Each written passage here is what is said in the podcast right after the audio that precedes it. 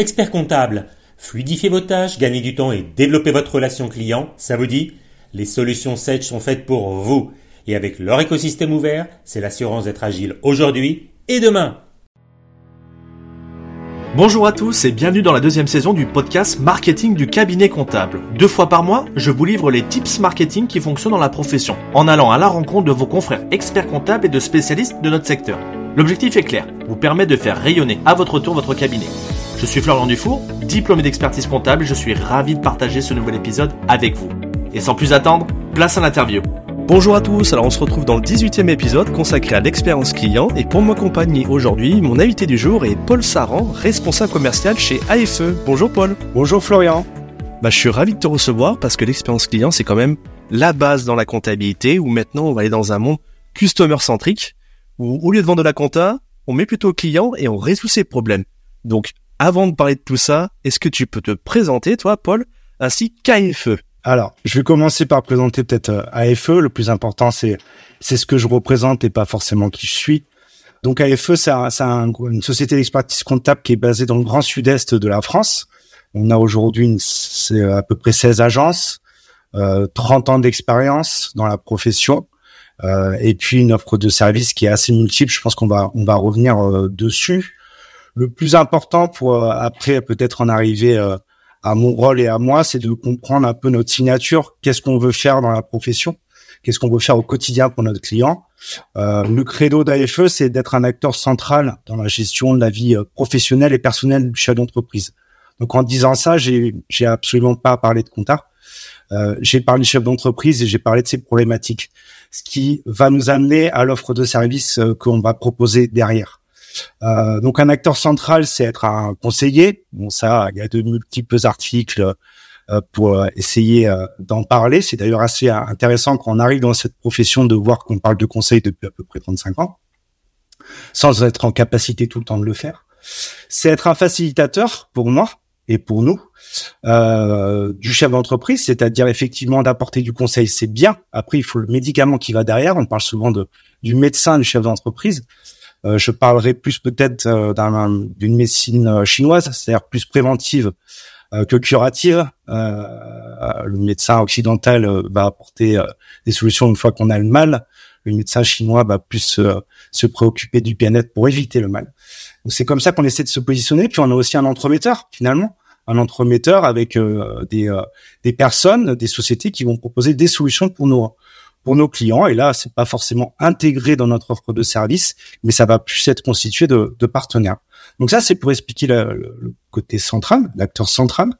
Et puis, je parle de vie professionnelle et personnelle du dirigeant parce que finalement, ces deux aspects dans un chef d'entreprise, euh, c'est un tout. On sait très bien que le chef d'entreprise va être affecté dans sa vie professionnelle parce que sa vie euh, personnelle est affectée et vice versa. Euh, donc, euh, quand on parle de vie pro et vie perso, on sait qu'on va pouvoir peut-être de temps en temps parler avec lui de sujets plus personnels comme sa retraite, ses placements, sa gestion de patrimoine. Ça n'a rien à voir avec, l'entreprise hein, pour le coup, hein. mais pour lui c'est un tout. Et donc il faut aussi qu'on soit cultivé et capable de répondre à ces problématiques. Ce qui m'amène à moi. donc moi, Paul Sarange, je suis responsable commercial du du groupe AFE depuis maintenant trois ans. Alors pour t'expliquer, je suis arrivé en plein Covid, moi, donc c'était super facile. Je suis arrivé deux mois avant le Covid et puis après, bah, lockdown, euh, tout se ferme, tout s'éteint, il faut rallumer les lumières. donc j'ai plus eu à, à, à ce moment-là un rôle de, de chef d'orchestre de la communication, puisque c'est une partie de mon métier également de, de gérer la communication du groupe AFE. Euh, voilà, là on palliait à ce moment-là l'urgence, c'était exceptionnel, donc il fallait euh, il fallait se mettre dans le jeu, ce qui m'a permis également d'accélérer euh, mon intégration dans le groupe, puisque parce que c'est je parlais à travers les, les cabinets, à travers les différents sites, je parlais pour le groupe. Mon background personnel, il est multiple. Alors, je vais peut-être pas rentrer dans tous les détails parce que sinon on en a pour 20 ans. Euh, je sais pas plus si ça serait très intéressant. Globalement, je sors d'une école de commerce qui est basée à qui est basée à Caen. Euh, post-bac, quatre ans d'école de commerce, une expérience également à l'étranger dans mon, dans mon cursus. Euh, bon, une école de commerce, ça vous en prend pas forcément à faire beaucoup de choses. Ça vous apprend surtout à être une personne voilà, et à tisser des relations avec les personnes. Donc, et puis ça vous apprend surtout à être curieux. Et ça, peut-être qu'on y reviendra, mais c'est la, la, chose à mon avis la plus la plus importante dans sa vie professionnelle parce que c'est ce qui fait tenir. en tout cas, moi, c'est ce qui ce qui me fait tenir au, au quotidien. Euh, mon parcours professionnel, il est, euh, il est, euh, il passe par différentes étapes. La, la première étape, c'était le besoin de me confronter au réel.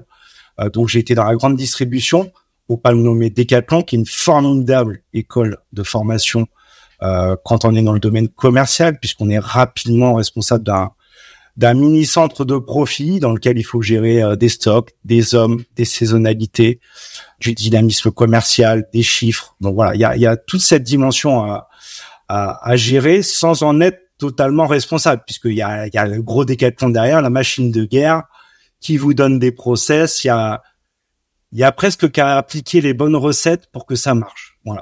Mais aussi une société, Decathlon en l'occurrence à ce moment-là, qui innovait énormément qui passait un peu de euh, société grande distrib classique à proposer des produits mar distributeurs low cost à une société qui voulait proposer de la valeur.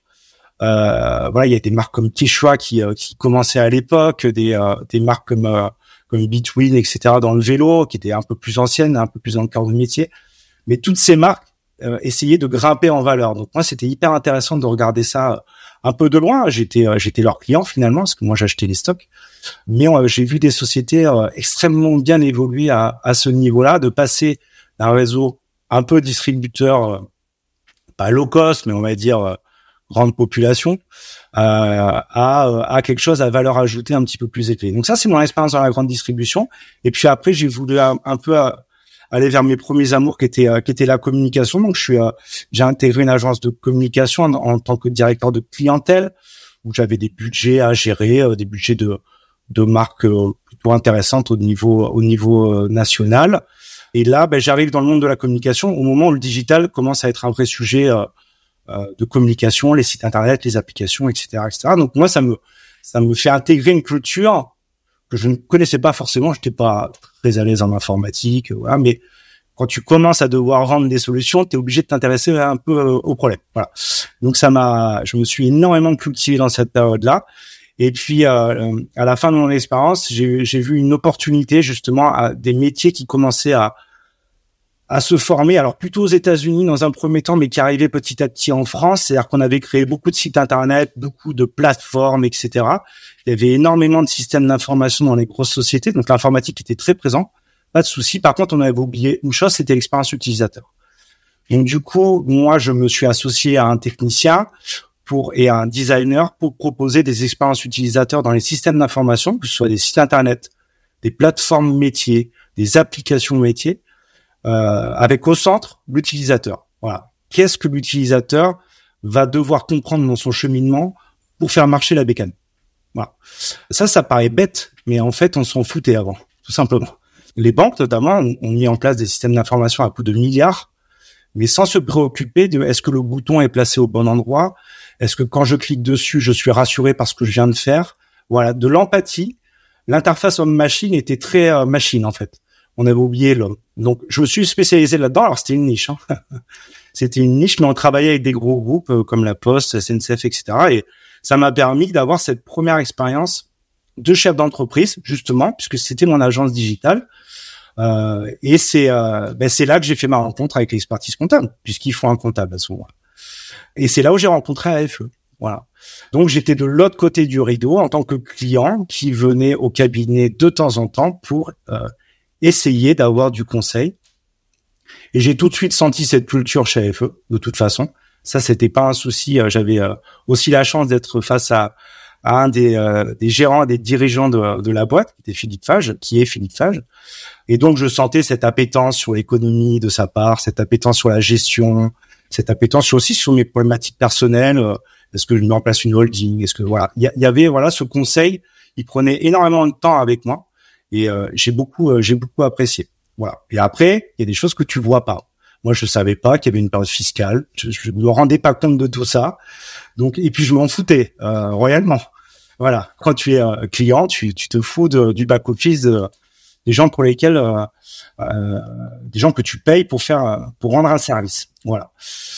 Et donc, bah, au fur et à mesure de nos échanges, on s'entendait très très bien. Et puis j'avais rencontré également le, le responsable de l'innovation à l'époque, qui était qui était Toufik Zahamou. On avait des échanges, des échanges excellents au niveau justement de de l'expérience client, hein, de l'avenir de la profession, etc.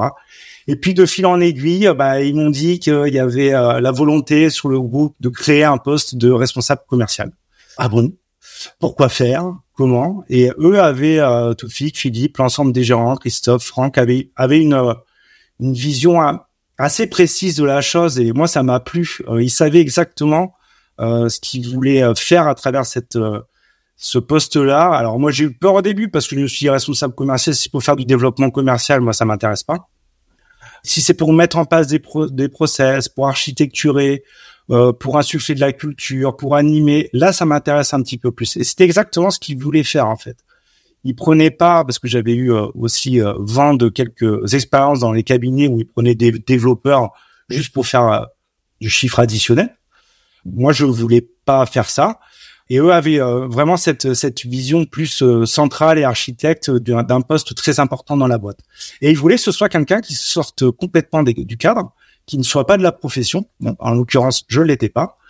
Euh, et qui euh, qui pourrait insuffler, on va dire un petit peu de naïveté mélangée à un peu de dynamisme pour mettre en place tout ça. Donc c'est là où c'est là où moi je suis intervenu. Mon rôle rapidement il va être euh, de différentes euh, différents ordres.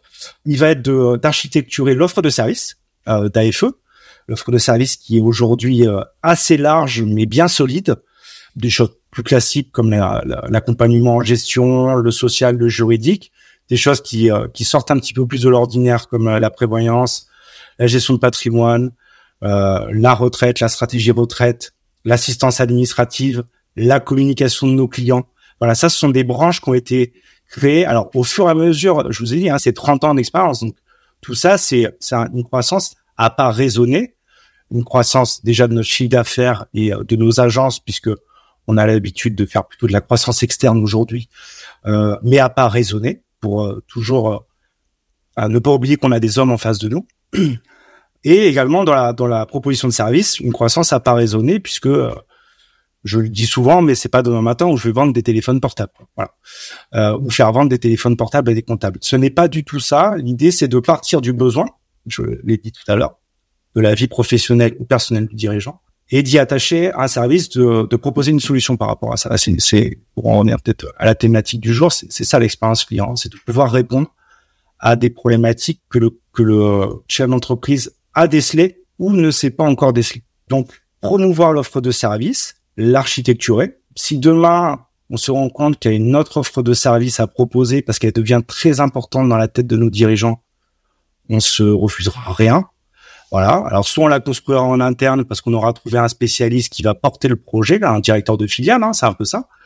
Soit, euh, soit on créera un partenariat parce que à ce moment-là c'est plus facile, c'est plus simple pour pouvoir adresser plus vite le besoin. Il y a différents, voilà, il n'y a pas de schéma. Architecturer l'offre de service. Deuxièmement, proposer à l'ensemble des équipes. Moi, mes clients, c'est les collaborateurs aujourd'hui des annonces et les responsables. Voilà, c'est ces 16 sites dont j'ai parlé, euh, peut-être demain 20 sites, mais aujourd'hui 16 sites qui vont euh, être face aux clients tous les jours.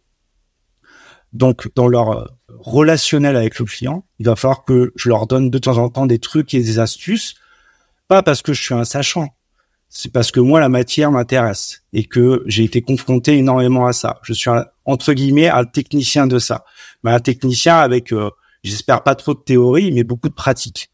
Euh, donc euh, l'idée, ça va être de les sensibiliser sur comment on va défendre un prix. Par exemple, je te prends juste un petit un petit atelier qu'on propose à travers notre centre de formation interne qui s'appelle la FE School, très important pour nous et qui permet euh, justement de faire des formations qui sortent de l'ordinaire. Il y a des formations techniques, hein, bien sûr, hein, que tout le monde connaît, mais il y a aussi des formations plus comportementales et commerciales. On a ajouté toutes ces formations au, catalogue euh, à FE School. Euh, donc défendre un prix, détecter les besoins dans un portefeuille client, euh, développer la relation commerciale. Tout ça, on va on va créer des échanges, des temps d'échange avec les équipes pour les sensibiliser au sujet. Donc euh, je parle rarement de coaching parce que pour moi un coaching c'est euh, c'est d'accompagner euh, un coach c'est tous les jours. Donc pour moi le vrai coach c'est le c'est le responsable de site, c'est l'expert comptable qui est au quotidien avec ses équipes. Lui, c'est le coach. Moi, je vais aider le coach à lui apporter des outils, euh, de temps en temps l'assister sur une sur un atelier, sur une formation. Mais le vrai coach, il est là. Moi, je vais sensibiliser sur un sensibilisateur. Je suis un influenceur finalement. Voilà, pour euh, sortir un peu la tête la tête du sable quand quand il faut. Donc, trucs et astuces au niveau euh, commercial. Et puis après, développer la culture. Alors, ça paraît bête, mais développer la culture économique euh, des équipes, euh, développer la culture en, en, en termes d'actualité, l'actualité chaude qu'il va y avoir, auquel peut-être un de nos clients va être confronté euh, sur des aides, sur des subventions. Voilà. Ça, c'est c'est de l'actualité sur des nouvelles technos. Voilà. J'ai euh, j'ai bien écouté avec beaucoup d'applications tout ce que tu proposes sur euh, sur ton podcast et c'est exactement ça. Voilà, quand tu parles de chat GPT, c'est quoi? Voilà, voilà. On va pas révolutionner tout de suite, mais c'est quoi? On reste attentif et curieux à la problématique. On reste attentif et curieux à peut-être un niveau de curiosité supérieur à la facture électronique. On reste attentif à des sujets de crypto-monnaie. Ça paraît bête, mais les crypto-monnaies demain, enfin aujourd'hui déjà, ça a des impacts sur la déclaration d'impôt sur le revenu. Voilà, et tout ça, c'est de l'actualité, euh, c'est de l'actualité assez chaude sur lequel je me dois moi en tant que responsable commercial de mettre en alerte euh, les équipes. Alors les équipes, elles ont un temps de cerveau disponible qui est limité, donc je, je suis bien conscient de ça. Je dis toujours que je suis quand même, je reste quand même à portée de baffe euh, de tout le monde. Hein, donc si jamais je suis, si jamais je passe à côté, je pense que on va, on va vite me le rappeler. Mais ces temps d'échange avec les équipes ou ces mini ateliers ou ces formations, ou ces animations de euh, d'opérations commerciales euh, sont hyper importantes parce que euh, ça leur permet de voir autre chose et de rester de rester en alerte sur sur ces éléments-là et surtout ça les je pense prépare au cabinet de demain. Voilà. On parlait de facture électronique, c'est pas demain matin, c'est même peut-être pas après-demain. Quand j'ai vu que le PDF allait être permis jusqu'en 2027, j'ai pris peur. Euh, mais mes quatre ans de préparation avant euh, avant tout ça, c'est finalement pas énorme. Voilà. Donc euh, je et on collectivement euh, prépare les les équipes à tout ça. Et je finirai pour finir là-dessus. J'étais un peu long sur le fait que je m'occupe de la du rayonnement de la marque AFE, bien évidemment, en interne et en externe. C'est à la fois pour les clients qui comprennent ce qu'on fait, sachent qu'on fait. Il y a le site internet, il y a d'autres outils, il y a les réseaux sociaux, voilà euh, apporter un peu de contenu sur tout ça, mais aussi au niveau des, candidats. Euh, je voyais que tu parlais avec avec Sten euh, sur le dernier podcast d'expérience de, collaborateur ou d'expérience candidat. Ben c'est exactement ça, hein, c'est de savoir avant qu'un candidat arrive chez nous, euh, ce qu'il va trouver en termes de culture AFE. Euh, bah, il peut aller sur notre site internet, il va tout voir. Voilà, il y a une transparence totale.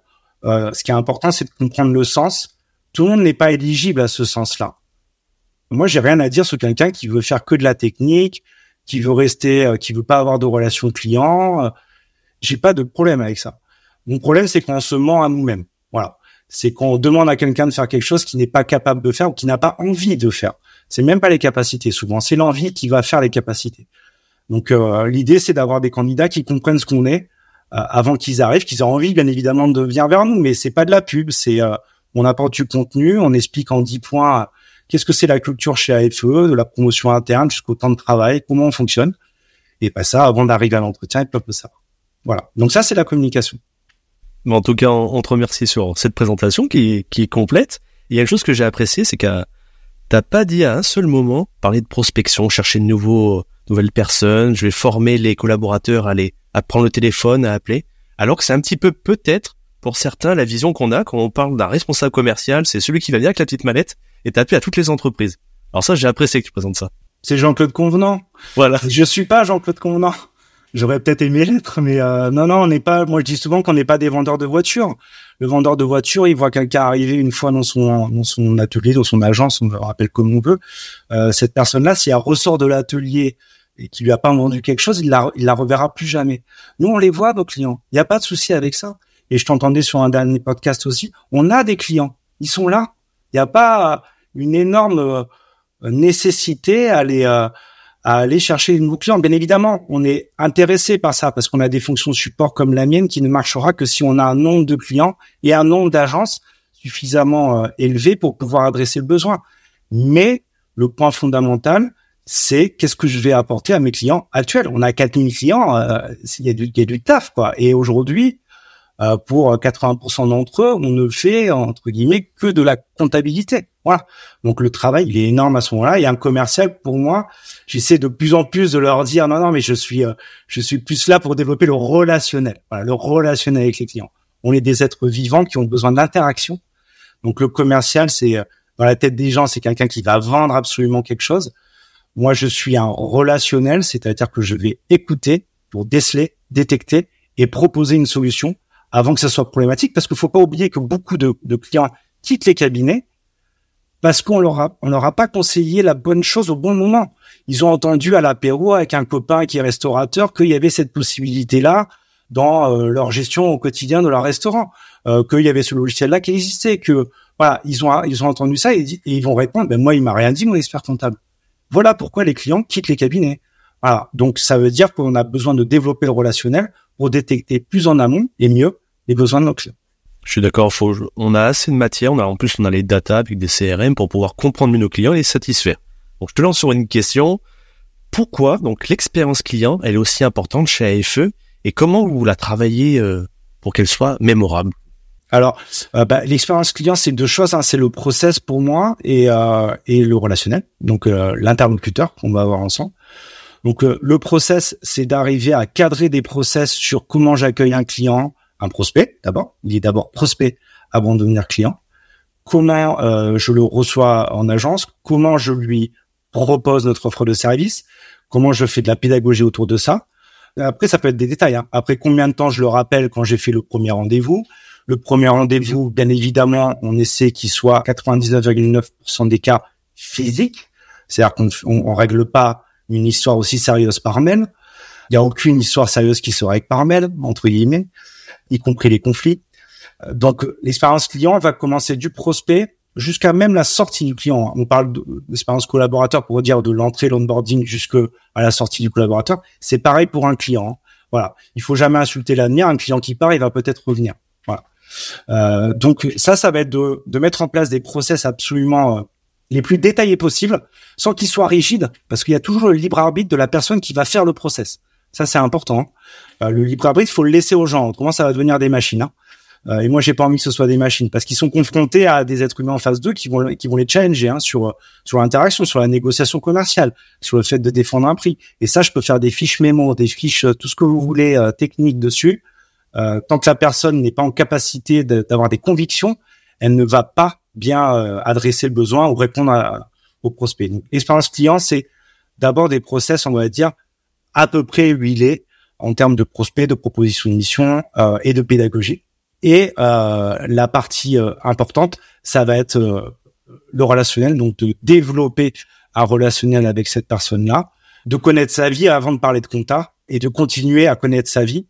L'expérience client, ça va être d'aller visiter un client chez lui, on permet et même on encourage énormément nos collaborateurs à aller voir le resto qui gère, à aller manger là-bas, pourquoi pas, euh, à aller voir les entreprises sur le terrain. Voilà, ce ne sont pas des numéros de dossier, ce sont des êtres organiques. Donc, on a besoin d'aller sentir un petit peu tout ça. Et le meilleur moyen de le faire, c'est d'aller sur le terrain. Dans nos process également, les collaborateurs sont énormément encouragés à, à faire ça aujourd'hui. Et bien évidemment, après, ça va être de segmenter les clients pour, pour, euh, pour savoir comment on adresse des choses un peu plus spécialistes. Euh, voilà, aujourd'hui, je te prends juste l'exemple, deux petits exemples. Un, BNC, par exemple, aujourd'hui, euh, il n'a pas besoin de son bilan. Si on résume les choses, son bilan à mars, ou dans les meilleurs des cas, à mars de l'année, euh, à mars 2023 de son année 2022, en fait, la guerre, elle est finie. Euh, la guerre elle est finie. Il a déjà repayé des charges s'il était euh, s'il était euh, s'il avait dépassé les seuils. voilà. Donc on est en train de faire un constat qui ne l'intéresse clairement pas, encore plus un BNC qu'un chef d'entreprise. Hein. Donc un BNC, nous dans notre technique, notre offre de service, on va le voir en juin de l'année 2022 ou juin à septembre pour faire un atterrissage, un atterrissage de son chiffre d'affaires à décembre pour savoir si on doit commencer à lisser des, euh, des charges, si on doit commencer à moduler son impôt sur le revenu. Voilà. Et là, là, on est en train d'adresser un vrai besoin, le besoin d'une BNC qui est spécifique, hein, euh, mais qui a un vrai besoin. Euh, c'est, lui, il attend ça. il attend pas qu'on constate et qu'on lui dise en, en décembre ou novembre, oh là là, vous êtes en train de, de de péter tous les compteurs et vous devez vous devez des charges aux organismes. Donc voilà. Donc ça c'est c'est un exemple. C'est bête encore une fois. Et souvent l'expérience client est bête. Hein. Euh, sauf qu'il faut il faut prendre conscience et lever la tête. Le BNC il a besoin de ça. Le restaurateur, pareil, un restaurateur saisonnier, il faut le voir avant saison, après saison. Euh, pour discuter de ses chiffres. Donc on, développe nous beaucoup les missions de gestion, les missions de pilotage, hein, on entend beaucoup parler dans la profession, mais encore faut-il les faire. Euh, ça demande beaucoup d'exigences en termes de production de la part des équipes et beaucoup de temps euh, de cerveau disponible du responsable du collaborateur pour recevoir son client et l'écouter. Euh, mais par contre, voilà, c'est sûr que des bons conseils avant saison, par exemple sur sa sur sa masse salariale, là c'est des c'est plutôt des, des conseils en, en termes social, mais également sur son chiffre d'affaires, comment il va faire, euh, euh, qu'est-ce qu'il attend comme chiffre d'affaires, l'atterrissage qu'il qui compte avoir, et faire un, bilan après saison, un saisonnier fin août, il sait, hein, ah, pas la peine d'attendre. Donc fin août, début septembre, pareil, en septembre, on va le recevoir. Voilà. Ça, c'est c'est ça aussi euh, la segmentation et la spécialité. Et après, on essaie effectivement de aujourd'hui que les collaborateurs soient un peu spécialistes dans leur portefeuille. C'est-à-dire que quelqu'un qui a des BNC, il en a beaucoup, euh, puisqu'il va développer une culture très très forte en termes de BNC. Il va savoir parler métier. Et le champ lexical d'un métier, d'un chirurgien, c'est loin d'être neutre d'un chirurgien euh, dentaire ou d'un chirurgien tout court, c'est loin d'être neutre. Il faut savoir parler métier. Et ça, c'est hyper important. Donc ça, on l'acquiert avec l'expérience et le volume de clients qu'on gère. Voilà. Et un restaurateur, c'est pareil. Voilà, un restaurateur, quand on va surveiller les bons livraisons par rapport à ses achats, il faut être un peu dans la culture du restaurateur pour savoir que c'est un élément hyper important. Voilà. Donc on développe la culture sans, sans essayer de trop enfermer les gens. C'est important qu'il reste euh, euh, pas forcément ultra généraliste, mais euh, voilà, qu'il reste quand même alerte pour pas les enfermer parce que demain quelqu'un qui s'occupe des BNC, il aura peut-être envie d'autre chose. Donc il faut lui offrir quand même toujours des opportunités par rapport par rapport au reste. Donc l'expérience client, c'est d'avoir des collaborateurs euh, qui sont quand même hyper alertes en face euh, en face d'eux. Est-ce que tu as aussi euh, sur cette partie segmentation des outils, des actions spécifiques? Alors l'outil. On a bien les outils, nous les experts, c'est ça? Ouais, ouais, ouais, c'est un gros, gros, gros, gros, gros sujet l'outil. Euh, non, il faut, il faut l'outil. Euh, par contre, c'est vrai que euh, moi, j'ai, euh, pour rien de cacher, euh, on est, on est en construction sur ces éléments-là, notamment sur la partie CRM, hein, parce que c'est le mot magique, hein, CRM. comment gérer une base client de manière intelligente. Voilà. Aujourd'hui, moi, je vais te dire quelque chose. La meilleure CRM que j'ai vue de ma vie, il s'appelle Philippe Fage parce qu'il connaît ses clients par cœur. Il n'a pas un ordinateur face à lui. Euh, il les appelle en permanence. Il va les visiter en permanence. Et ça, ça lui permet de rester alerte vis-à-vis de ses clients. Un client ne sera jamais un numéro de dossier par rapport à lui. Alors là, c'est un peu caricatural ce que je te dis. Mais euh, c'est important, c'est que les gens comprennent le sens de, de ce que veut dire CRM. CRM, pour moi, on va le mettre en place. C'est hyper important. On va le faire. Plutôt ERP. Parce que CRM, c'est un, un, aspect, et je crois qu'il vous en parlait dans le dernier podcast aussi, c'est un aspect, la CRM, mais encore faut-il que ce soit connecté à ton autre système d'information, ton outil de prod, euh, ton outil de gestion de planning, ton outil de gestion sociale. Cette interconnexion elle est hyper importante. Et qui fait le lien aujourd'hui Il y en a pas beaucoup. Hein. Donc euh, voilà, on essaie de faire euh, de faire de faire attention comme ça à, à, ça.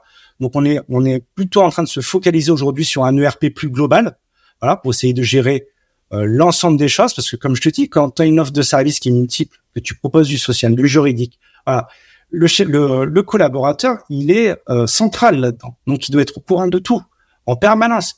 Et, euh, et le mieux possible, ça, ça se passe hors mail. Voilà. Euh, qu'il soit pas obligé d'aller d'aller fouiller dans ses mails pour voir la dernière interaction qu'il y a eu entre le social et et, et ton client parce que le le collaborateur est le garant et un peu le gardien du temple de son client. Hein, euh, finalement, c'est très bien comme ça.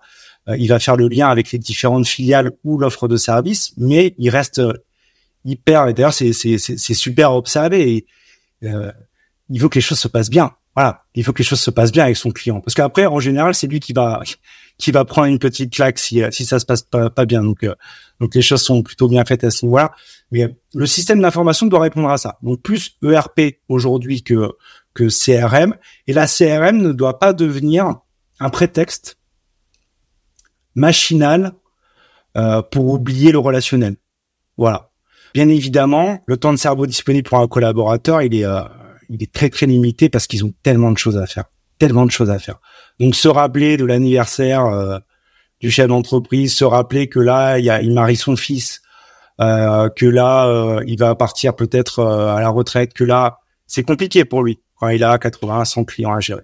Donc l'outil doit venir aider le collaborateur augmenter, comme un disque dur externe. Mais c'est pas la machine. Hein. Le, CRM n'est pas l'alpha et l'oméga de la relation. C'est un bout dans la relation. Donc c'est comme ça qu'on voit les choses. C'est comme ça qu'on essaie de les bâtir. C'est pas facile. Hein. C'est pas facile, Florian. Mais on essaie de, de faire en sorte d'apporter cette solution-là, qui est une solution globale.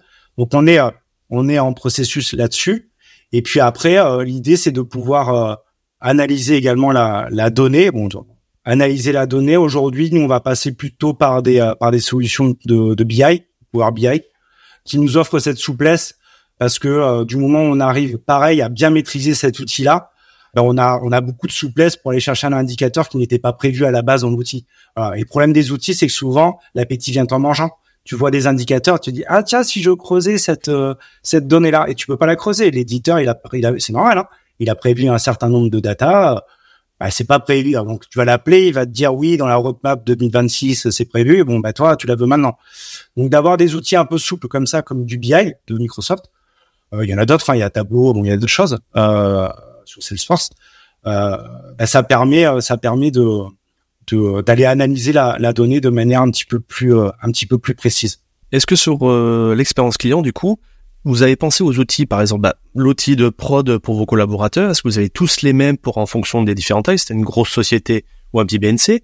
Et les outils où, allez, on va dire pré-comptabilité, sont tous les mêmes pour euh, la grosse société ou euh, le petit BNC que vous avez vous donnez pour que votre expérience soit top? Ouais, hyper important, Florian, ça, hyper important.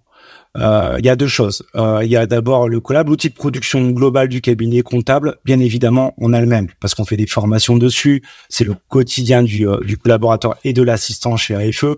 Il doit pouvoir maîtriser son logiciel et on a un service support spécialisé là-dedans. C'est ACD notre outil, hein, pour pas le nommer, qui va qui va venir aider les utilisateurs qui commencent ou débutent sur l'outil, euh, voilà, leur apporter pareil des trucs et astuces pour aller plus vite dans la production, etc. Ça, c'est l'outil de production, ça, c'est la prod. Après, il y a un deuxième volet qui est ce qu'on va apporter comme solution logicielle, soft, à nos clients. Et là, là, il faut faire preuve un tout petit peu plus de souplesse. Voilà. Et ça, c'est hyper important parce que aujourd'hui, on a deux, trois acteurs avec lesquels on travaille beaucoup pour apporter des solutions à nos clients. Les solutions, c'est quoi? Aujourd'hui, c'est l'outil de facturation. Hein. Soyons assez basiques. C'est l'outil de facturation. Encore plus dans ce processus de lancement de la facture numérique qui va faire qu'on va devoir sensibiliser de plus en plus nos clients à euh, la numérisation de leur process. Donc par rapport à ça, euh, historiquement, euh, on a un acteur avec lequel on travaille beaucoup, un partenariat très très fort avec avec Meg RCA que tu as que tu reçu il y a pas longtemps, qui qui nous apporte qui nous apporte des très bonnes solutions pour une partie de nos clients et puis, bien évidemment, tu te rends compte quand tu discutes avec les clients ou quand à l'usage hein, euh, que euh, les outils ne font pas tout. Ils vont pas pouvoir adresser à l'ensemble de nos clients qui sont vastes. Encore une fois, on n'a pas que des BNC, on n'a pas que des restaurateurs, on a des métiers bien spécifiques. Et par rapport à ça, ces, métiers bien spécifiques, euh, et ben il y a des features, des fonctionnalités qui ne vont pas être adressées dans cet outil-là. Et donc dans ces cas-là, on se met en recherche. Donc on a une cellule production à l'intérieur euh, un service support également production qui va aller chercher, monitorer euh, et se mettre en relation avec des acteurs. Et euh, pour te prendre le, le, pendant de Meg, on est allé chercher Axonote, par exemple, sur sur un outil un petit peu plus complet en termes de facturation, parce qu'on avait besoin d'adresser des, des fonctionnalités bien spécifiques, comme pour une petite TPE d'avoir un petit outil de CRM à l'intérieur, comme de la gestion de stock, des choses comme ça, qu'on n'avait pas sur un outil qui était plus global, euh, mais qui était hyper important pour nos clients. Donc le plus important, c'est que nos clients se sentent à l'aise avec l'outil. Que nous, l'outil, il est hyper, important pour nous. En quoi? Déjà, oui, pour répondre à la demande du client. Super. Premier point. Deuxième point, il y a des velléités derrière. C'est que notre production soit fluidifiée. Donc si notre production elle est fluidifiée, il faut qu'on ait un outil pour ça, un outil numérique. Il faut qu'on ait de la dématérialisation entre nous et le client. Et pour ça, s'il a, s'il a un super outil pour le pousser à la démat, et ben ça va venir tout seul. Il y aura pas de problème. Mais pour qu'il soit motivé, il faut que ça adresse un grand nombre de ses besoins. Donc Axonote a répondu euh, dans un deuxième temps plutôt à ça. Et puis après, je te prends un, autre, un, troisième acteur avec lequel on travaille, Projet BAT, qui est quelque qui est un outil qui est plus euh, pour les professionnels du bâtiment, parce que les professionnels du bâtiment, dans la gestion de leur devis, de leurs factures, il y a des spécificités qui sont euh, énormes et que peut pas non plus adresser un outil plus plus général. Donc nous on établit ces relations là avec avec ces éditeurs de logiciels là comme un, un vrai partenariat on a besoin de ressentir quand on les appelle, quand j'appelle un Actionote, un mec ou un projet BAT, j'ai besoin de sentir qu'il y a un vrai service client derrière, parce que c'est notre client qui va être derrière. Donc on a besoin que euh, notre client euh, puisse se sentir à l'aise s'il appelle, euh, par exemple, de la maintenance, etc. et nous, on doit se sentir à l'aise puisqu'on a un service prod qui s'occupe de ça, qui va venir accompagner nos clients dans la mise en œuvre de ces de ces de ces parties. Donc, euh, quand on parlait de moi tout à l'heure pour dire on a un service commercial, c'est innovant euh, chez FE, oui, ça l'est, mais on a aussi un service production euh, qui va aussi bien adresser la partie plus hardware, informatique pure, hein, ordinateur, j'ai un problème avec ma souris, bon, tout ça, mais qui est hyper importante. La partie sécuritaire, hyper importante aujourd'hui hein, dans les cabinets. je pense qu'il y aura des, des, surprises dans pas longtemps. et il y a déjà eu des surprises, donc ça c'est un point fondamental. Hein. Il faut savoir que nous, notre notre service informatique est très euh, très alerte dessus et pareil, hein, va va venir sensibiliser les équipes euh, sur le, le etc. Euh, donc ils sont ils sont très impliqués là-dedans. Euh, la partie cloud et la partie la partie logicielle pour pour nos clients. Donc c'est un service support fondamental dans un cabinet, selon nous. Moi, je sais pas aujourd'hui comment faire un petit cabinet, mais c'est c'est compliqué d'adresser la partie commerciale, la partie informatique, la partie logicielle, la partie RH, n'en parlons pas. Euh, quand tu un petit cabinet, c'est compliqué, c'est des super héros pour moi. Hein, voilà, en plus de leur production, euh, et ben le groupe AFE, il propose ça à ses agences, voilà, pour euh, leur laisser un maximum de temps de cerveau disponible pour la relation. C'est, euh, si je résume, c'est ça. C'est bête, mais si je résume, c'est un peu ça. Euh, je vais venir t'embêter un petit peu. Vas-y. Sur euh, pour ce temps de cerveau où on pourrait se dire bon, il propose trois outils au client, donc le client top, mais de l'autre côté déjà, est-ce qu'il pourrait pas avoir trouvé un outil qui soit parfait au lieu d'en avoir trois? Est-ce que c'est plus coûteux d'en avoir trois? Et est-ce que ça donne pas trop mal à la tête aux collaborateurs? Parce qu'il faut qu'il en maîtrise trois. Qu'est-ce que tu me réponds à ça? Euh, Je te réponds que la maîtrise pour le collaborateur ou l'assistant chez AFE n'est pas fondamentale. Il n'a pas besoin de connaître toutes les features, les fonctionnalités de tel ou tel outil, parce que on a un service support qui est aussi là pour ça. Donc, je suis pas embêté de ce côté-là. Tu ne me mets pas en difficulté, Florian. Mais euh, par contre, ça demande au service production d'être euh, euh, bien alerte, lui, sur ces, parties-là. On a on a un Benjamin pour pas le noter, le nommer chez nous, qui s'occupe de cette partie-là. Il doit être euh, lui un petit peu plus connaisseur de ces euh, de ces logiciels.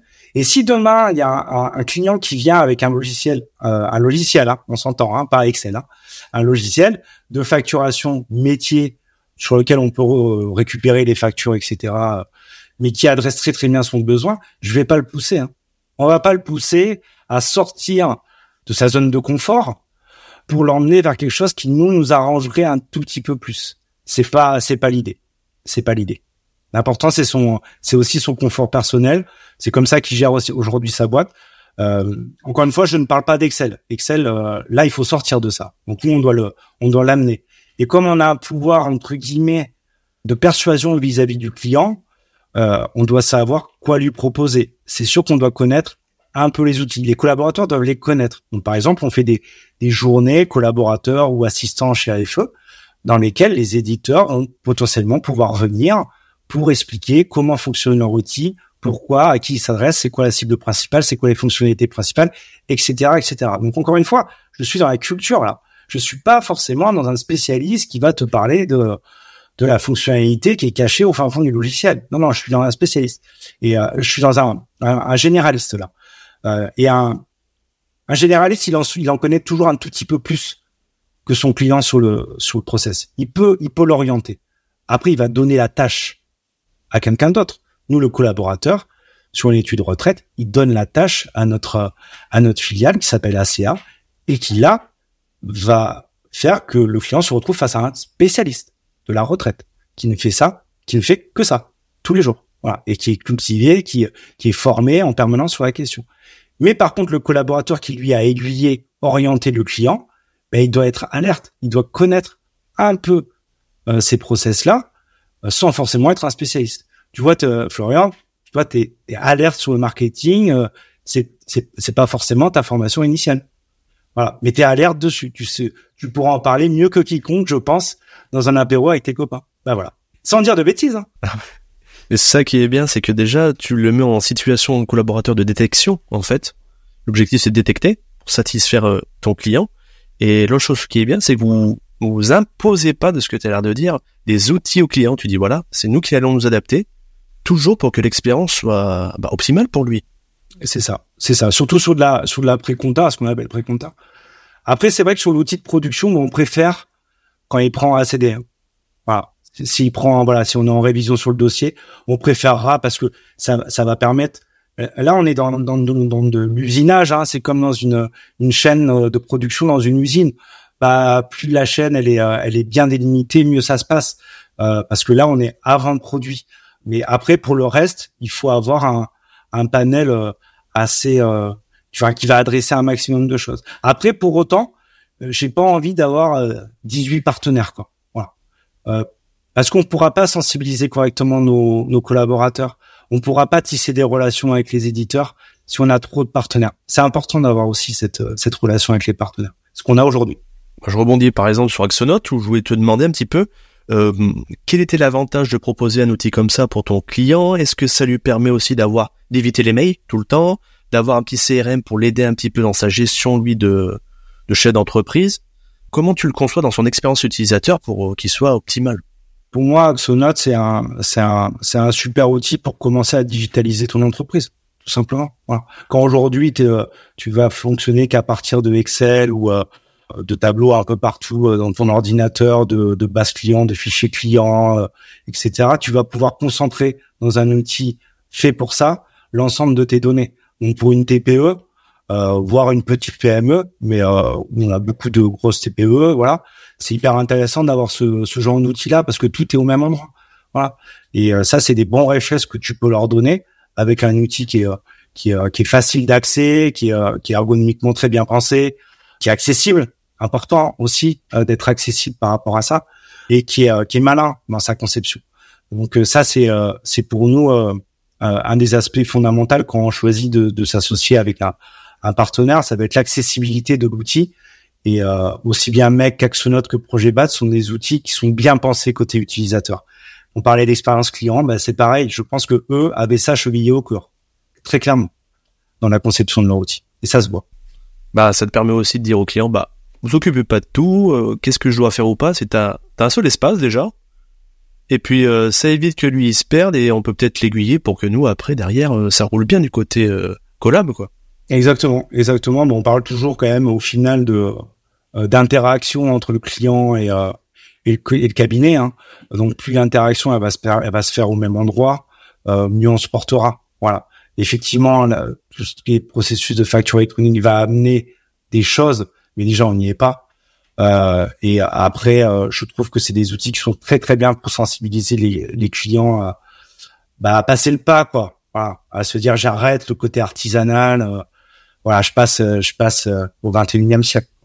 Je voulais rebondir. Il y a quelque chose que tu avais dit tout à l'heure, c'est que sur l'expérience client, tu fais le l'onboarding, le quand on arrive dans, dans l'entreprise, mais tu fais aussi la sortie. Et ça, c'est extrêmement rare. Est-ce que tu pourrais nous expliquer ce que comment tu fais ça, comment tu processes le fait de dire euh, au revoir aux, aux clients en étant poli, bienveillant et en espérant qu'ils reviennent? Alors pour être tout à fait franc avec toi, Florian, c'est quelque chose qui est aujourd'hui dans notre volonté de de processiser, mais qui n'est pas processisé aujourd'hui encore. Voilà. C'est un sujet qui est euh, qu'on a euh, identifié comme étant important, puisque si on en parle côté collaborateur, pourquoi on n'en parle pas côté client? Parce qu'en plus, dans ta vie de chef d'entreprise ou de, d'expert comptable, tu te rends compte qu'il y a des clients qui reviennent, hein, parce qu'ils euh, ils sont partis pour le prix, ils sont revenus euh, parce qu'ils ont compris la valeur. voilà. Euh, mais aujourd'hui, ce qui est important, c'est de savoir que pour nous, c'est un sujet. Voilà, c'est euh, c'est un sujet qu'il va falloir l'adresser. Il y aura pas de formule magique là-dessus, euh, mais c'est euh, c'est simplement d'être présent jusqu'au bout, sans animosité. Voilà, et c'est peut-être le plus difficile, y compris côté côté collaborateur qui s'en va. Donc, ce qui marche pour un collaborateur marche pour moi pour un client. Aujourd'hui, c'est pas, c'est une volonté, c'est un sujet qui est identifié. Il n'y a pas de process de, de, de mise en place. En tout cas, c'est bien si vous restez pas sur vos acquis. T'es tout le temps en train de réfléchir, si je comprends bien, de acquis comment on peut améliorer sur toute l'expérience. Il n'est pas encore client. Là, il l'a été, mais il l'est plus. C'est à chaque étape de dire, est-ce que je peux améliorer un point? Exactement. Ben en fait, on est on est euh, on est tous clients de quelque chose. Hein. C'est ça le pire, c'est qu'on l'oublie. T'es client d'un restaurant, tu t'assois à table, euh, tu vois que le serveur il arrive, il débarrasse la table d'à côté au lieu de te, dire bonjour tu sais pourquoi il débarrasse la table d'à côté pour euh, tu t'as as compris parce que ça libère une table pour avoir plus de clients. C'est bon, on a compris. Mais le point fondamental pour toi qui arrive dans le restaurant, c'est qu'ils te disent bonjour et qu'ils te servent en premier. Voilà. Le reste, c'est pas important. Donc on est tous clients de quelque chose. On est client d'un médecin, on est client d'une administration. Voilà. Et on sait toutes les failles qu'il y a quand on est client euh, de cette de l'expérience. On, on, on râle. C'est notre sport national en plus. On râle. Mais par contre, dès qu'on arrive dans notre métier, hop, on oublie qu'il y a des clients qui sont face à nous. Pourquoi on l'oublie? Parce que c'est notre quotidien qui nous, qui nous tabasse. Et donc, on a, on a tendance à l'oublier. Et euh, tout mon rôle, comme euh, le rôle euh, d'AFE, des fonctions de support, c'est de lever la tête du sable encore, encore une fois, pour dire, attends, là, là, il y a un être humain en face. On va, on va procéder différemment. là, là, il y a besoin d'un temps d'échange qui n'est pas facturé. Là, il y a, enfin voilà, c'est tout ça quoi. Tout n'est pas facturable. Et c'est ce cette acculturation en fait qu'il faut mettre en avant pour nos clients parce qu'ils connaissent pas tout ce qu'on fait sur la comptabilité et souvent ils nous jugent sur nos soft skills comme tu dis, le fait de bien nous recevoir, d'être disponible parce qu'ils n'ont pas la notre expérience. C'est pour ça qu'ils viennent nous voir en plus. Ouais ouais, c'est-à-dire que euh, c'est toujours le problème entre les ultra techniciens et, euh, les mecs qui ont un excellent relationnel. Je, je je pense que les ultra techniciens sont des gens sérieux et sont des gens qui maîtrisent parfaitement leur métier. Mais s'ils n'ont pas le relationnel, ils vont pas aller très très loin. Alors que peut-être quelqu'un qui a un excellent relationnel et peut-être techniquement qui est un petit peu plus limité, euh, mais qui par ailleurs est beaucoup plus ouvert sur les choses, lui il va, il va cartonner. Il va cartonner. Donc pourquoi? Bah Parce que le client a besoin d'interaction. Voilà. Et qu'il n'a pas besoin d'une machine qui lui répond euh, automatiquement euh, c'est ça, même si c'est la bonne réponse. Hein. Bien sûr. Euh, voilà, il a, euh, il a pas besoin d'un chat GPT. Mais il y a une chose que tu as dit au début, ça, ça m'y a fait penser, c'est que tu disais, euh, moi je savais pas, quand j'étais client, j'étais de l'autre côté, je savais pas qu'il y avait une période fiscale, et puis de toute manière, je m'en moque, c'était pas mon problème. Moi j'avais une, voilà, je, t'as signé ton contrat et t'attends juste qu'on fasse son travail. Et c'est vrai que ça, malheureusement, la plupart d'entre nous, on a tendance à dire, période fiscale, on ferme les égouttoirs, les écoutilles, excuse-moi, on se met dedans, on fait notre travail pour satisfaire le client. Alors que le client il se dit mais attends, moi j'ai besoin de parler, j'ai besoin d'échanger. Et ça, il faut qu'on essaye de se le ah.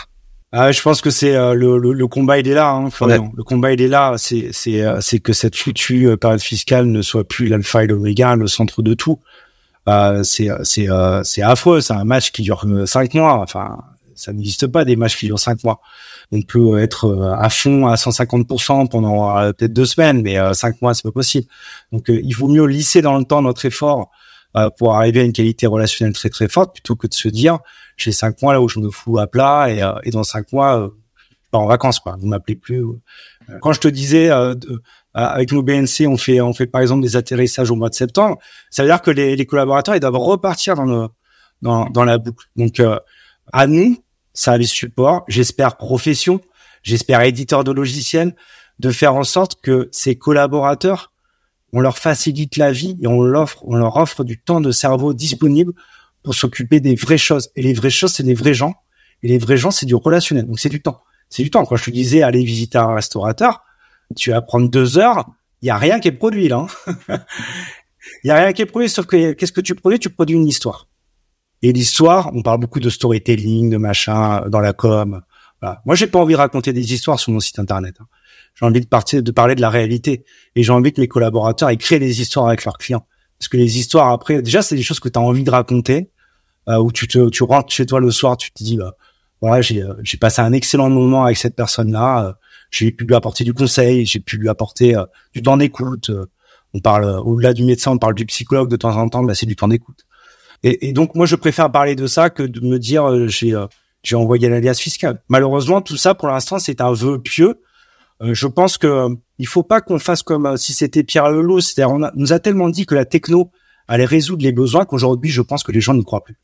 Sauf que quelquefois, il y a des ruptures. Je pense que la facture électronique, en 2028, sous 4-5 ans, c'est une rupture. Parce que l'État a décidé une bonne fois pour toutes que le papier n'existait plus. Voilà. Il l'avait décidé pour l'impôt à la source. Ça a marché. Il n'y croyait pas, ça a marché. Là, bon, après, il y a les biens immobiliers, c'est encore autre chose. Euh, il le décide pour la comptabilité et potentiellement les contrôles fiscaux qui vont aller derrière et le prélèvement de la TVA. Ça va marcher. J'ai pas de souci avec ça. Ça va pas marcher tout de suite. Il va y avoir un temps de d'usine à gaz, euh, Bien sûr, voilà, d'adaptation et tout, mais ça va marcher. C'est-à-dire que dans cinq ans, là par contre, c'est une autre histoire. C'est un autre chapitre. Donc faut qu'on soit prêt. Il faut, comme tu disais, moi, c'est pas raconter des histoires, c'est plutôt de dire tisser des liens, moi. Je trouve que c'est important de tisser des liens avec eux. oui, bien sûr, bien sûr. Mais pour pour le lien, euh, pour le lien, je leur dis toujours, euh, Faut s'écouter. faut s'écouter, et il faut savoir répondre à la question quels sont ses enfants, comment ils s'appellent, quel âge ils ont, quelles études ils font? Bien évidemment, c'est quoi l'entreprise qu'il a, elle en est où de sa de sa période de croissance, c'est quoi ses projets, c'est quoi l'actualité de sa profession? Voilà. Toutes ces questions-là, elles sont pas marquées dans les chiffres. Et comment allez-vous aujourd'hui? Et comment allez-vous aujourd'hui? Bien évidemment, savoir dire bonjour. Il y a un- une super vidéo qu'on m'avait montré quand j'étais arrivé chez Decathlon. Pour le coup, euh, c'est itinéraire, d'un enfant gâté avec euh, avec Ancolina qui parle à Belmondo et Belmondo lui apprend à dire bonjour. C'est c'est bête. Et savoir dire bonjour, c'est loin d'être euh, d'être facile. Ça change, ça change les choses. J'ai une question qui m'est venue, c'est est-ce que vous, au niveau de vos clients chez AFE, vous les, euh, vous communiquez en disant là, on va rentrer en période fiscale, on sera peut-être un petit peu moins disponible, ou c'est non, on répond tout le temps, ou? Hors de question de dire ça. Et ça, c'est culturellement, c'est souvent porté par les gérants et euh, et après par l'ensemble des responsables qui euh, qui euh, qui gravitent autour des agences. C'est euh, culturellement, on s'est toujours dit, ça ne doit pas être euh, un prétexte. Donc, on n'a jamais euh, envoyé ce type de message. On met même nous des formations pendant les périodes fiscales. Et c'est important parce que c'est aussi comme ça que tu incites ta culture. Tu tu tu dis, on- non, on est on n'est pas fermé. On n'est pas fermé. On reste ouvert. On sait, attention, hein, ça veut pas dire qu'il faut pas faire preuve d'empathie. On sait que vous êtes dans une période qui est difficile et tout. Moi, bien évidemment, en tant que responsable commercial, c'est une période où je les sollicite un petit peu moins. Et encore, parce que je sais qu'ils vont rencontrer leurs clients. Oui, La, la totalité de leurs ça. clients. Nous, on a un truc qui est bien chevillé au corps chez AFE, c'est qu'on rencontre tous nos clients pour la, pour la période fiscale. Tous nos clients. Avec le bilan imagé, etc., etc., etc. Donc, je sais que quand même, malgré tout, c'est une période favorable à la dimension commerciale, à la proposition de notre offre de service, etc. Donc, je ne peux pas euh, me passer d'eux euh, sur cette période-là. Donc, je vais continuer à les solliciter. Je vais faire attention. Il vaut mieux que j'aille les solliciter en décembre, janvier, euh, début février. Mais euh, quoi qu'il arrive, il faut qu'on reste, euh, il faut qu'on reste ouvert parce que dans peut-être dans 4-5 ans, ça ne sera plus une question. c'est toujours ça, l'adaptabilité qui est importante, je pense. Voilà. Et la culturation, tu parlais de la culturation, je suis complètement d'accord avec toi. La culturation, c'est ça. Pour acculturer, encore faut-il avoir une culture. La culture AFE, on essaie de la distiller un maximum. Je pense que c'est ça qui fait la différence d'une boîte. C'est sa culture. Encore une fois, une culture, elle peut être opposable. hein. Les gens ne peuvent, peuvent ne pas être d'accord avec ça. Il y a pas, moi, j'ai aucun problème avec ça. Par contre, euh, quand tu as une culture, tu la portes en toi, quoi. Tu la portes en toi et euh, tes managers, tes responsables la portent en eux et l'ensemble des collaborateurs la portent et la, et la colportent auprès de leurs clients. C'est comme ça que tu euh, te différencies des autres et que tu assumes certaines ch- choses et c'est pour ça qu'on viendra. Il faut savoir, voilà, porter ses valeurs au lieu de bah, d'être, j'allais pas dire fade, mais comme tout le monde, de pas être différent et du coup les gens vont peut-être passer à autre chose parce qu'on est dans un monde où il y a tellement de choses qui se passent que si on sort pas du lot par une différenciation, bah les gens ils nous oublient malheureusement. C'est ça, mais après, ça, tu sais, c'est le positionnement. Hein, toi qui, euh, qui hein. sur le marketing, ça s'appelle le positionnement. On peut avoir un positionnement dit euh, low cost. Et attention, Bien le sûr. low cost, c'est pas de la mauvaise qualité. Le low cost, faut pas qu'on se trompe. Hein. Le low cost, c'est simplement des gens qui ont compris qu'il y avait deux, trois actions qui étaient hyper importantes pour le client et que le reste, ils s'en foutaient. En tout cas, qu'on voulait pas l'adresser. Donc, Ikea te fait monter tes meubles. Ok, voilà. À Decathlon, il n'y a pas de vendeur. C'est toi qui prends tes, tes, tes produits dans ton, dans ton rayon. Euh, chez Ryanair, t'es bon, t'es un peu traité comme une marchandise, mais c'est encore c'est encore autre chose. Mais chez Ryanair, on te promet de t'emmener à un point A, un point B. C'est tout. C'est tout. On te promet rien d'autre. Et du coup, la promesse, elle est là. Le prix, il va en face. Nous, on n'a pas fait ce choix-là. On n'a pas fait le choix de dire on veut adresser que des liasses fiscales. Si on veut adresser que des liasses fiscales et d'avoir un numéro vert qui renvoie euh, à Dakar pour euh, pour parler aux clients, on devient de la compta low cost. Pas de souci, c'est un business. Hein. Je n'ai aucun problème avec ça. Et nous, on veut pas ça. Donc ça veut dire que si on ne veut pas ça, on met de la valeur ajoutée. La valeur ajoutée se paye forcément. Euh, la valeur ajoutée implique de la formation des collaborateurs, implique des fonctions support de plus en plus costauds, implique de la culturation, implique des choses hors compta. Donc forcément, tu vas pas payer la même chose chez, euh, chez un mec en ligne que chez quelqu'un qui euh, veut adresser euh, ce, euh, ce besoin d'une autre façon en étant plus conseillé, etc. Donc, quand la profession parle de conseil, de conseil, de conseil, de conseil, c'est dans les honoraires que ça se passe. Voilà. C'est dans le euh, la base même de ce que tu proposes en termes de tarifs, entre guillemets, à ton client. Puis après, il y a des choses exceptionnelles qui se passent dans la vie, hein, qui vont être facturées peut-être par ailleurs. Il n'y a pas de souci avec ça. Mais attention à vouloir tirer tout le monde les prix vers le bas, parce qu'il y aura toujours meilleur que nous là-dessus. Bien sûr. Après, ce qu'il faut mettre en avant, c'est euh, la valeur. Qu'est-ce que tu Exactement. produis? Qu'est-ce que tu apportes Et donc, Exactement. moi, j'aimerais que tu me donnes ton ultime conseil sur l'expérience client. Tu pourrais nous partager. Tiens, il y a un cabinet qui veut se lancer. Qu'est-ce qui, demain, il prend son stylo, je commence par quoi pour l'expérience client? D'abord, un client, un- un- une agence se lance dans un dans un secteur. D'abord, il va falloir que ce secteur, euh, ce, ce cabinet, s'adresse à son à sa sa population locale. Donc, euh, moi, par exemple, quand je parle à l'ensemble des euh, des responsables, on insiste énormément pour développer le tissu de prescripteurs local, etc. Donc ça, c'est comment je vais faire parler de moi à l'extérieur finalement.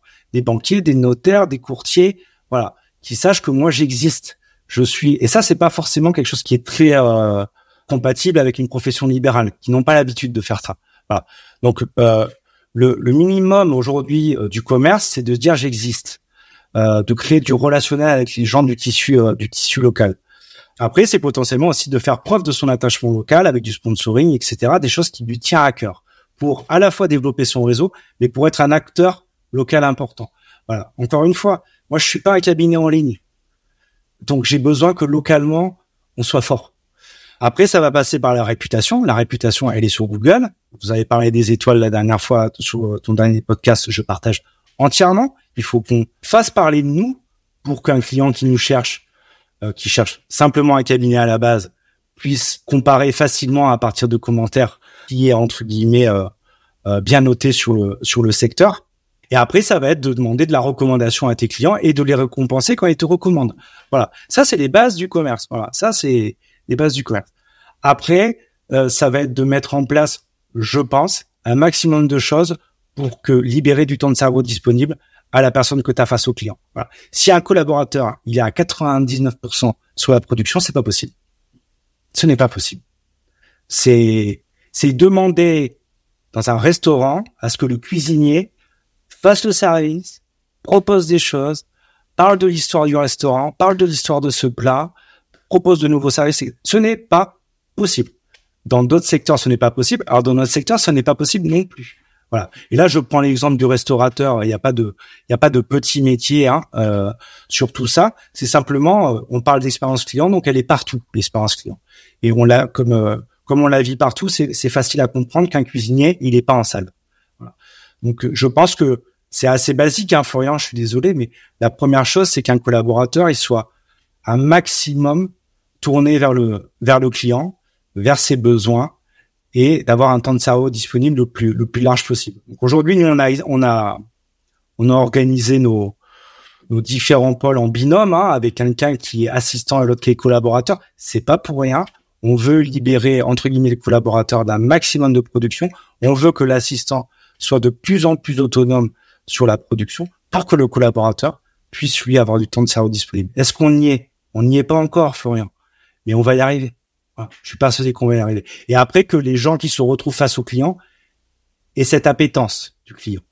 Tu ne vas pas inventer des gens euh, qui n'ont pas envie sur cette dimension-là, entre guillemets, dite commerciale, qu'on appellera, si tu veux bien, relationnelle. Tu ne crées pas de la relation si t'as pas, si t'as pas, si t'aimes pas un peu les gens, quoi. Voilà. Si, s'ils te font peur, c'est, euh, si t'es un, si t'es un ours et tout. Mais tu peux être un ours avec un, une partie technique hyper forte. Hein. Moi, j'étais dans, j'étais dans le digital, il y avait des devs, c'était des ours euh, antisocial au complet, mais par contre, c'était des brutes techniques. Mais par contre, pour aller vendre le produit, c'est pas la brute technique que j'envoyais euh, devant le client. C'est deux euh, parties euh, de la personne qui sont différenciées. Voilà. donc, je veux pas mettre les gens dans des catégories. C'est pas ça que je veux faire. Mais par contre, ce qui est sûr, c'est qu'il faut que les gens qui se retrouvent face au client aient envie de ça et cette culture-là c'est de pousser à l'appétence. Euh, tiens, j'aime plus faire le commercial. D'autres, peut-être, j'aime plus analyser les chiffres. On va te mettre dans plus en Ouais, bien sûr. C'est pour ça qu'il y a, il y a des choses qui ont été évoquées aujourd'hui dans la profession qui sont intéressantes hein, sur le, le, le, data management ou euh, voilà. Pourquoi pas On trouvera les termes euh, qu'on veut, mais il y aura besoin de supervision dans les agences et il y aura besoin de conseillers un peu très ouverts culturellement très à l'aise sur les chiffres, bien évidemment. On va pas, on va pas inventer des garagistes comptables. Hein, c'est pas le, le propos. Mais par contre, euh, voilà, cette appétence du client, est-ce qu'elle est innée? Je sais pas, il y a des gens qu'il faut aider. Euh, moi, ça m'arrive au quotidien. Il y a des gens, en fait, qui, ont une vraie envie au fond d'eux, mais qui ont de la timidité excessive. Qui, voilà, donc cela, cela, tu sens, tu sens assez vite qu'il y a une volonté, mais qu'ils n'ont pas encore les armes, et que la confiance va développer les armes. Donc, faut leur laisser du temps. À eux. Et il y en a qui n'ont pas envie. Voilà mais qui par contre techniquement sont des brutes qui vont euh, qui vont faire que la production va super bien se passer et tout. Bah super, il y a de la place, il y a de la place pour tout le monde. Voilà. Je trouve c'est bien ce, cette idée de binôme, c'est de d'offrir euh, une bonne expérience à ton client en ayant un petit peu comme tu dis spécialiste qui s'éclate et l'autre qui va écouter pour euh, faire le lien et parler que tout le monde aille dans le même sens. Bon, en tout cas, super bien. Moi, je me suis éclaté pendant une heure.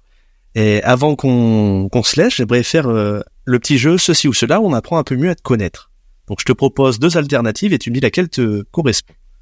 Est-ce que tu préfères prospecter ou fidéliser? Fidéliser. Bon, ça c'est ce qu'on a senti pendant une heure. Moi, je vais venir t'embêter maintenant. Euh, tu préfères faire un bilan comptable ou signer 10 clients en moins d'une semaine? Alors moi j'en fais pas des bilans comptables. Eh bah oui, c'est pour ça. donc par contre je vais pouvoir, je vais, je vais adorer signer 10 clients qui ont bien compris ce qu'ils allaient euh, trouver chez nous et, euh, et l'offre de service qu'ils allaient trouver au fur et à mesure de leur expérience. S'ils ont bien compris ça et qu'ils ont signé en connaissance de cause, je suis ravi.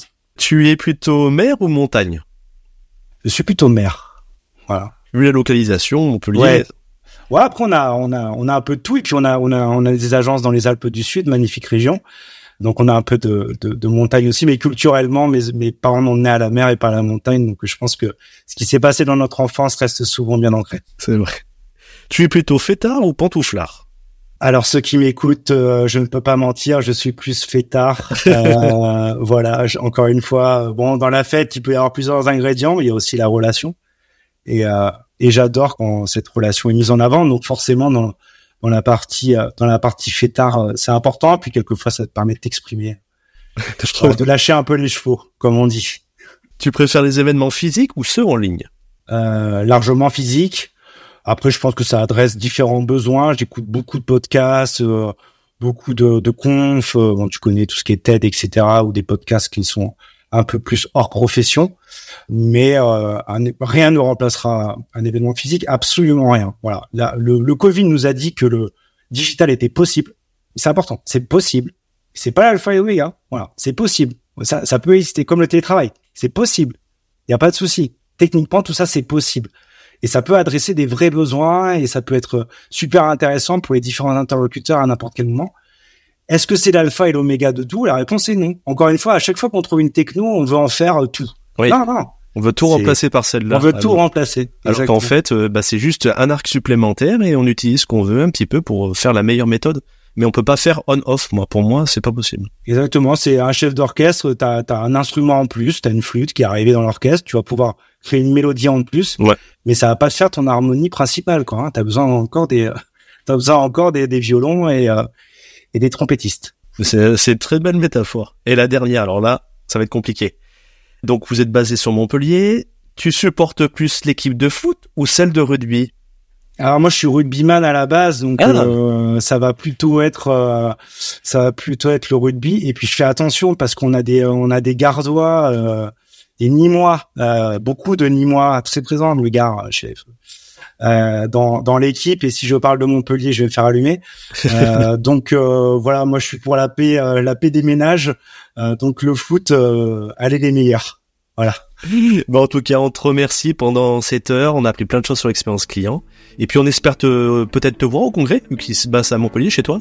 Ah ben nous, on sera présent euh, en force. Ouais. Donc on se verra là-bas avec grand plaisir. Et bah, on vous souhaite d'être tous présents au congrès et à bientôt sur le prochain épisode.